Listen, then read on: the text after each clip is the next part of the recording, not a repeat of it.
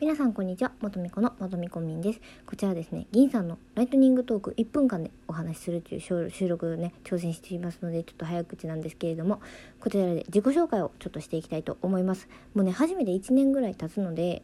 あの私のことをあの知らない方もたくさんいらっしゃるかなと思うので自己紹介をしていきたいと思います、まあ、お名前がな元美子みんという名前なんですけどもこれは私が元美子で美子として働いていたからです。で好きな食べ物はまあ何でも好きなんですけれども嫌いな食べ物はいくらです。えなんでいくらが嫌いかっていうとあのなんかこうみんながこっち見てる感じがするのとなんかちょっとプチッとした時になんかシュッと出てくるのがちょっと苦手なんですけどでも北海道のいくらはなんか食べれました。で主にライブが多いんですけれども今後はね多分収録を取れる時間の方が